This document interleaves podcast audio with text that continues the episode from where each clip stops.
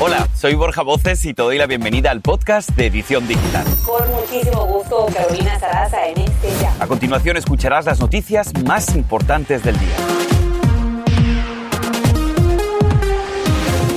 Y comenzamos con esto, Garito, porque una poderosísima tormenta invernal que cae hasta ahora sobre la costa este del país pone en alerta a más de 30 millones de personas quienes se van a enfrentar a nevadas, lluvias, heladas, inundaciones y fuertes vientos.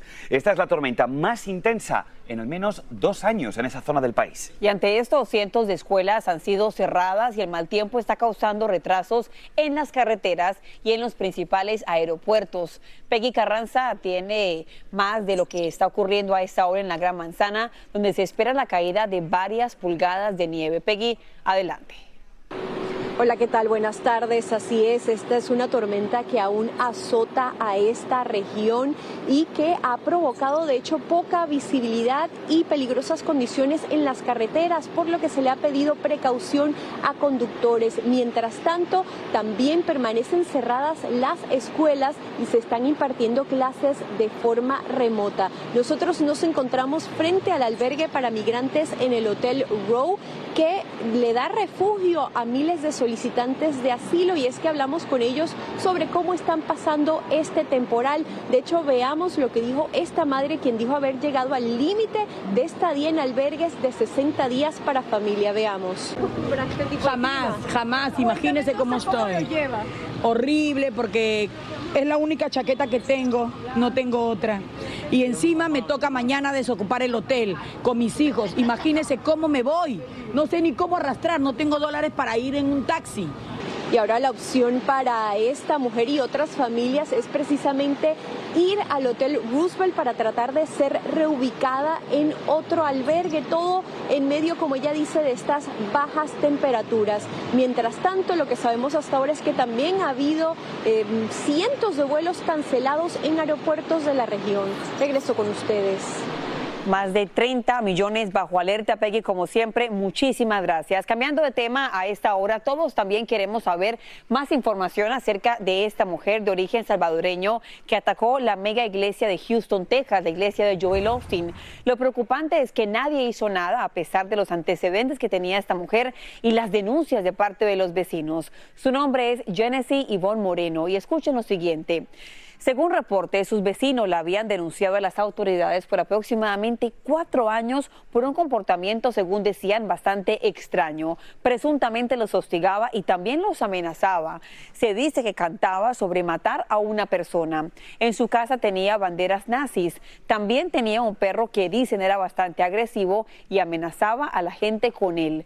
Alguna vez mostró su rifle bastante desafiante. El ataque lo hizo acompañada de su hijito de apenas siete años quien desafortunadamente recibió un disparo en su cabeza y está a esta hora en condición crítica. Sus vecinas dijeron que el niño fue una víctima más. Totalmente de acuerdo, Carito. Esperemos que este niño se reponga de esas heridas. Y miren, escuche esto bien porque vamos con una advertencia del FBI. La agencia dice que la temida banda criminal venezolana El Tren de Aragua habría aprovechado la crisis fronteriza para establecerse en la Gran Manzana. Y peor aún, podría unirse con las pandillas que ya están en la zona como la MS-13. Ahora, según el FBI, los delincuentes están robando teléfonos en varias zonas de Nueva York y aparentemente estarían reclutando a inmigrantes en los albergues para ampliar esa peligrosa red criminal. También la agencia dice que buscan robar la información de sus víctimas y también envían los teléfonos a otros países donde serían revendidos. Y justamente nos acompaña el exagente del FBI, el señor Manny Gómez. Manny, como siempre, es un gusto verlo, saludarlo directamente con la pregunta. ¿Por qué está ahora el FBI lanzando la advertencia? ¿Qué tan grave es lo que está pasando en las calles? Bueno, para el FBI eh, estudiar esto, investigar esto y poner esta advertencia, esto es serio porque obviamente ya tenemos bastante violencia, agresión y crímenes en la ciudad de Nueva York y en otras ciudades donde vinieron estos migrantes. La, la mayoría de ellos quieren venir a buscar un, nuevo eh, mundo, a, trabajar, a educarse, etcétera. Pero hay una porción de estas personas que vienen aquí para hacer cosas malas, crímenes, eh, violencia, y, ahora eh, han descubierto que hay dos gangas, la MS-13 y el Clan de Agua, que es venezolano y súper violento y se están aliando para hacer más crímenes todavía. esto es una reta para la policía de Nueva York y la policía de todos los lugares habidos y por haber para parar este, e, e, e, este tormenta de, crimen que está pasando violento eh, por la ciudad y por el país. Pues Mani, imagino que habrá muchas personas en este momento que iban en la Gran Manzana en Nueva York y también en otras zonas del país que en este momento estén sintiendo un poquito de miedo.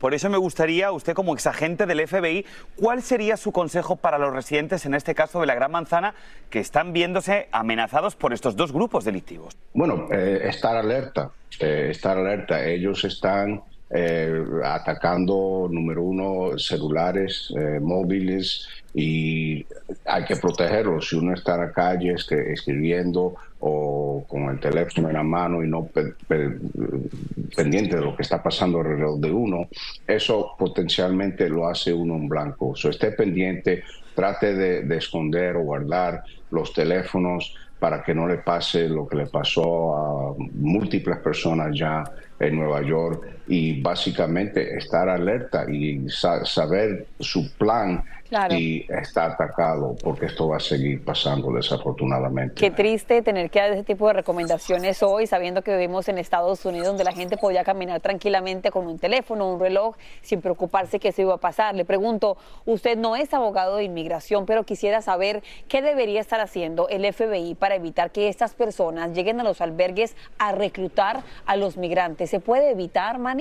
Bueno, eso se evita en el border, eso se evita parando a las personas que vengan o por lo menos hagan una investigación más profunda a quién está llegando este país. Tenemos a cientos de miles de personas que no están propiamente identificadas y que llegan aquí con malas intenciones y ahora se están aliando con otras gangas que ya están establecidas en estas ciudades. Y por eso eh, esto es un problema drástico que la policía y el FBI tiene que atacar drásticamente. Correcto, hay que hacer un disclaimer también aquí, y esto es importantísimo, no todos los migrantes que vienen a Estados Unidos forman parte de estas gangas, de estas bandas, la mayoría, por no decir el 99% de las personas, vienen buscando nuevas oportunidades. Qué lástima que este pequeño grupo esté manchando el nombre de los inmigrantes que están tratando de buscar nuevas oportunidades en este país. Mani, muchísimas gracias por haberte conectado con nosotros con excelentes recomendaciones. Feliz tarde.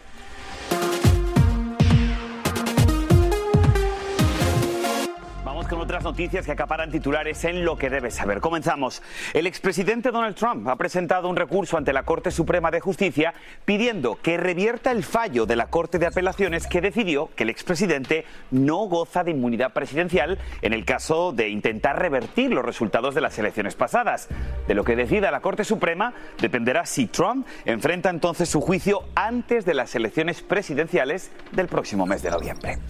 Y ojo con esto porque el Senado aprobó un de ayuda de 95.300 millones de dólares para Ucrania, para Israel y para Taiwán. El acuerdo superó meses de negociaciones y el desacuerdo entre republicanos que cuestionan el papel de estados en el extranjero. La aprobación final pasa a la Cámara de Representantes de mayoría republicana. Estaremos informándoles. Este es el podcast de Edición Digital, con noticias sobre política, inmigración, dinero, salud y mucho más.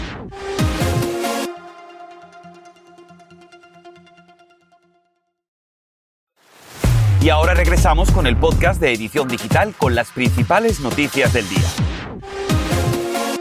Cambiamos de información porque fíjese esto, las autoridades sanitarias en Oregon están diciendo que hay un caso de peste bubónica que un residente que probablemente la contrajo de algún gato doméstico. Sus síntomas, ojo en casa, suelen incluir fiebre, náuseas, debilidad, escalofríos, dolores musculares e inflamación de los ganglios linfáticos. Bueno, si les parece, vamos a escuchar lo que dice sobre este tema el doctor Joseph Barón, presidente del Dorrington Medical Associates. Escuchen. Tenemos antibióticos que pueden eh, mejorar eh, esta condición. Por lo más importante es que si tienes cualquiera de estos síntomas y si hay duda, inmediatamente tienes que ser visto por un profesional de la salud. Entre más temprano se trata, mejor el paciente puede estar. La persona afectada, en este caso, recibió tratamiento y según las autoridades, este caso plantea poco riesgo para la comunidad. La última vez que se reportó un caso de peste bubónica fue en Oregon en el año 2015. Y seguimos hablando de temas interesantes y extraños porque el virus de la viruela de Alaska cobró la vida de un hombre infectado desde el año pasado. Sería la primera muerte por ese tipo de viruela y la víctima es un residente de la península de Kenai. El hombre de edad avanzada fue contagiado también por un gato callejero que lo rasguñó en varias ocasiones. Esta viruela de Alaska fue descubierta en el año 2015 y los síntomas podrían ser erupciones cutáneas y también fiebre.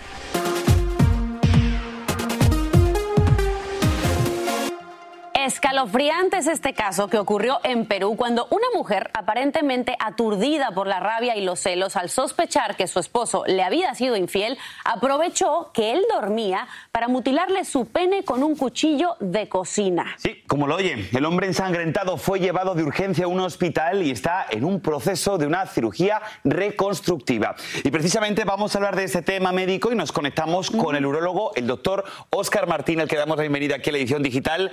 Doctor Martín, muchísimas gracias por estar con nosotros. Como bien le comentábamos, este paciente en este caso está a la espera de una cirugía reconstructiva. Me gustaría preguntarle, ¿qué tan complicado, qué tan complejo puede ser este procedimiento, doctor? Bueno, un gusto estar con ustedes en, eh, eh, nuevamente en su programa. La cirugía es bastante compleja, es complicada porque ese paciente per se va a tener disfunción eréctil desde el momento en que salga de la sala de cirugía. Resulta que los entramados de la parte vascular son tan perfectas que no hay manera de hacer microcirugía o nanocirugía para conectar los vasos adecuadamente. Van a estar unos vasos conectados con venas y eso va a generar fístulas. Entonces, nunca va a haber un proceso de llenado completo con la erección y simplemente va a estar plácido todo el tiempo. ¿Qué sería en él lo ideal? Es tratar de reconstruir todo lo que generaría la virilidad en el hombre, que es la presencia de su órgano genital masculino y que él pueda orinar de forma adecuada por la uretra, que también ese es otro caso interesante que puede hacer estrechez donde se unen los dos extremos y esa estrechez necesitar otro tipo de cirugías a futuro. O sea que la historia apenas comienza para este hombre, doctor. Estábamos hablando de la parte eh, fisiológica para poder justamente ir al baño, pero ¿qué me dice también de este tema reproductivo y sexual? ¿El hombre va a poder recuperarlo al 100% en algún momento o esto es imposible? De pronto más adelante es posible que sea candidato de una prótesis peneana. Eh, ya existen hoy en día muchísimas de diferentes tipos donde se oprime una válvula y por medio de mecánica con agua y aire, este mecanismo hace que se erecte y vuelve y se conecta y se baja. Esto en la parte sexual. En la parte reproductiva no va a haber mayor inconveniente dado que el líquido seminal va por la uretra y están en unas vesículas que están atrás de la próstata. Entonces la parte reproductiva es posible que no se pierda del todo pero la parte sexual sí va a ser muy complicado porque la erección natural del, paciente no va a generarse de nuevo de forma natural. Doctor, muchísimas gracias. Interesante este. Gracias, este doctor. A ustedes, muchas gracias. Y mientras tanto, en Nueva York, Trump asiste a una corte por el caso de comprar el silencio de la actriz Stormy Daniels. Por lo pronto, el juicio seguirá adelante y la selección del jurado inicia a partir del 25 de marzo. Nos conectamos con Peggy Carranza, quien está precisamente frente a la corte con más detalles. Peggy, adelante. Hola, ¿qué tal? Buenas tardes. De hecho, estábamos en la sala y pudimos ver cómo cuando comienza esta audiencia, el juez de origen colombiano Juan Merchán inmediatamente comenzó diciendo que negaba desestimar los casos como lo había pedido la defensa del expresidente Donald Trump e inmediatamente procedió a decir que mantenía la fecha para que comience este juicio, como lo dices, el 25 de marzo. Comenzaría con la selección del jurado y ha dicho que espera que el juicio dure como unas seis semanas aproximadamente. Por otra parte, la defensa de Trump dijo que no le parecía esta fecha, que querían retrasar precisamente el comienzo de este juicio debido a que el exmandatario está precisamente en campaña presidencial en busca de la nominación presidencial por el Partido Republicano. Así que eh, el juez fue bastante firme en decir que mantenía esto y bueno, hablaron sobre los problemas que van a tener para seleccionar el jurado debido a la notoriedad del exmandatario regreso con ustedes. Estaremos al pendiente. Muchísimas gracias, Peggy, por conectarte en vivo para la edición digital.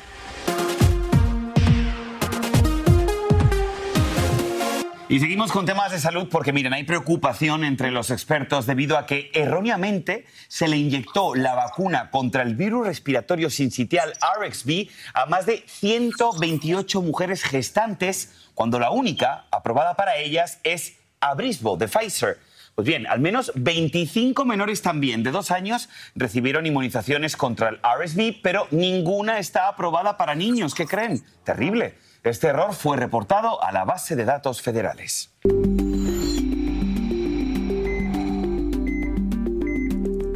Y esta es nuestra nota saludable. Si aún fumas cigarrillos, hay que prestar mucha atención porque los efectos del tabaco pueden durar por años en nuestro sistema inmune, disminuyendo la capacidad para combatir infecciones respiratorias como por ejemplo neumonía y bronquitis. Así lo reveló un estudio publicado en la revista Nature que analizó a mil personas mayores de 20 años de edad. El tabaquismo, para que tenga una idea, mata más de 480 mil personas cada año en este país. No saben el alivio que es dejar de fumar. Si usted lo está intentando, por favor, échale ganas, porque si nosotros hemos podido, ustedes seguro que también pueden. Así que, venga, let's do it. Sí. Y ojo, por primera vez, Ailén, fíjate esto, ¿eh? familia, se ha realizado una cirugía fuera de este mundo, ¿sí? Doctores en la Tierra controlaron de forma remota a un pequeño robot que está a bordo de la Estación Espacial Internacional y que realizó la primera cirugía de este tipo en órbita, aunque con bandas elásticas. El experimento fue considerado un auténtico gran éxito y representa un nuevo paso en el desarrollo de la cirugía espacial que podría ser necesaria para tratar, por ejemplo, emergencias médicas durante los viajes espaciales de larga duración. Ya estamos preparando todo para irnos de aquí, ¿no? Pero sabes también que es increíble que esto se puede usar en el espacio, pero también en lugares aquí en la Tierra donde no hay especialistas. Entonces, a través de robots, pues pueden hacer algo así. Me parece maravilloso. Pueden operar de manera remota. Es increíble, ¿no? Increíble. Así vamos, avanzando a pasos agigantados mm. en la medicina.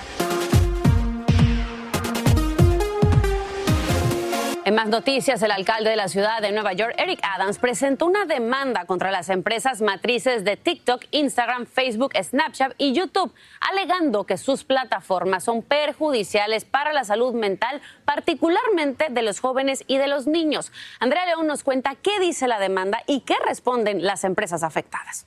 El alcalde de Nueva York cumplió su promesa y presentó una demanda contra las compañías Meta, TikTok, Snap y Google. La demanda alega que las compañías desarrollaron, produjeron, promovieron y comercializaron plataformas para atraer, capturar y hacer adictos a los jóvenes, con una mínima supervisión de los padres. Afirman que los distritos escolares y varios servicios sociales y de salud se han visto afectados porque los niños han sufrido consecuencias negativas para su salud mental derivadas del uso de las redes. Un representante de Google dijo que las acusaciones no son ciertas y que brindar a los jóvenes una experiencia en línea más segura y saludable siempre ha sido fundamental para su trabajo. Un portavoz de TikTok, en tanto, dijo que la compañía tiene protecciones para los adolescentes, incluidos controles parentales y funciones para restricciones de edad mientras que Meta dijo que ha pasado una década trabajando en esto y quiere que los adolescentes tengan experiencias en línea seguras y apropiadas para su edad, por lo que tienen más de 30 herramientas para eso. Por su parte, un portavoz de Snap dijo que Snapchat fue diseñado para ser diferente de las redes sociales tradicionales, enfocándose en facilitar conversaciones con amigos cercanos. Y así termina el episodio de hoy del podcast de Edición Digital. Síguenos en las redes sociales de Noticiero Univisión Edición Digital y déjanos tus comentarios. Como siempre, muchas gracias por escucharnos.